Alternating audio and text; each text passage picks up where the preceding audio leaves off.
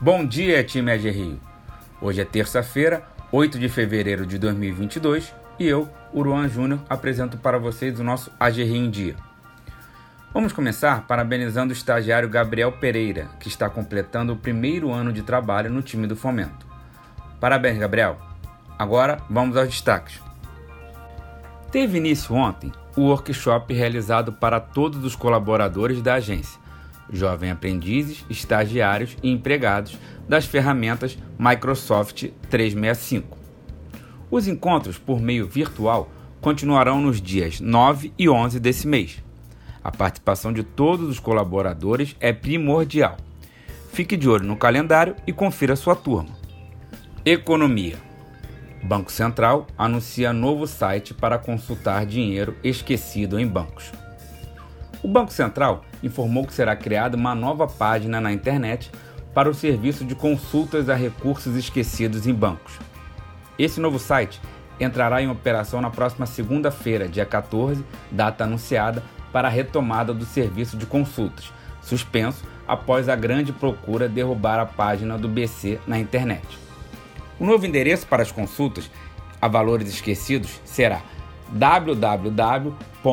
www.valoresareceber.bcb.gov.br. Não será mais possível fazer a consulta por meio do site do Banco Central. A instituição informou também que os valores esquecidos nos bancos serão devolvidos somente a partir do dia 7 de março.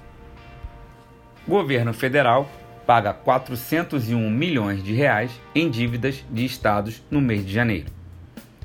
A Secretaria do Tesouro Nacional informou que a União pagou 401,44 milhões de reais em dívidas atrasadas dos estados em janeiro deste ano. Os valores foram pagos porque a União é garantidora de operações de crédito junto às instituições financeiras desses estados e municípios. Em janeiro, os seguintes estados concentraram os pagamentos feitos pelo governo federal: Rio de Janeiro, 167,35 milhões, Minas Gerais, 149,45 milhões, Goiás, 79,3 milhões, Rio Grande do Norte, 5,34 milhões de reais.